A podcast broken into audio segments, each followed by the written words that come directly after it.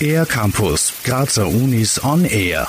Ist von der HPV-Impfung die Rede, denken die meisten wahrscheinlich eher an Gynäkologie als an den Hals-, Nasen- und Ohrenbereich. Denn jährlich erkranken weltweit rund 530.000 Frauen an Gebärmutterhalskrebs, verursacht durch HPV-Viren. Doch auch beim Rachenkrebs spielt HPV eine wichtige Rolle, weiß Thomas Weiland von der klinischen Abteilung für allgemeine HNO an der Med-Uni Graz. Da gab es früher immer diese zwei klassischen Risikofaktoren, Rauchen und Alkohol. Und nachdem eigentlich das Rauchen eher zurückgegangen ist, hat sich herausgestellt in den 90er Jahren, dass da eine Patientengruppe plötzlich dazukommt, die eigentlich keinerlei dieser Risikofaktoren zeigt. Weder Raucher noch Alkohol. Und die Patienten insgesamt waren auch etwas jünger, unter 50 Jahren alt, hauptsächlich Männer. Der seitdem bekannte Risikofaktor ist das HPV-Virus, das eben einen großen Teil der Tumore im Kopf- und Halsbereich verursacht. Dieser Rachenkrebs ist gerade in unseren Breitengraden sehr gefährlich, erklärt Thomas Weiland. Beim Rachenkrebs zeigen sich die höchsten Zahlen in gut entwickelten Ländern, in Industrieländern, also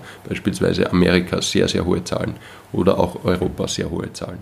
Man glaubt in erster Linie daran, dass das mit dem Sexualverhalten zu tun hat. Insbesondere Oralsex ist ein großer Risikofaktor für die HPV-Infektion in der Mundhöhle. In einer kürzlich veröffentlichten Studie zeigt Thomas Weiland gemeinsam mit anderen Wissenschaftlerinnen und Wissenschaftlern der Med-Uni Graz und noch weiteren Kliniken in Deutschland, wie man eventuell in Zukunft mit einem einfachen Bluttest den Therapieerfolg bei Kopf- und Halstumoren anzeigen kann.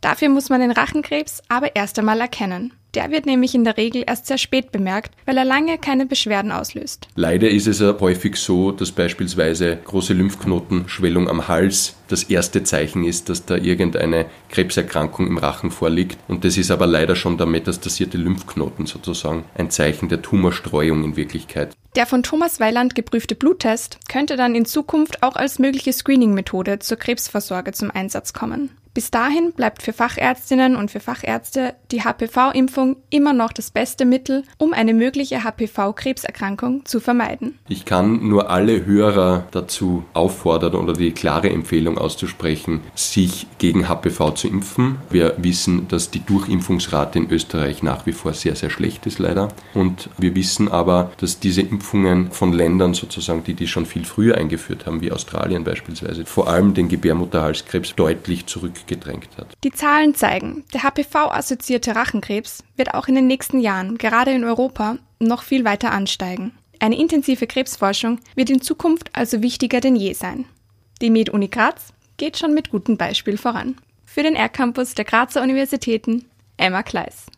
Mehr über die Grazer Universitäten auf ercampus-graz.at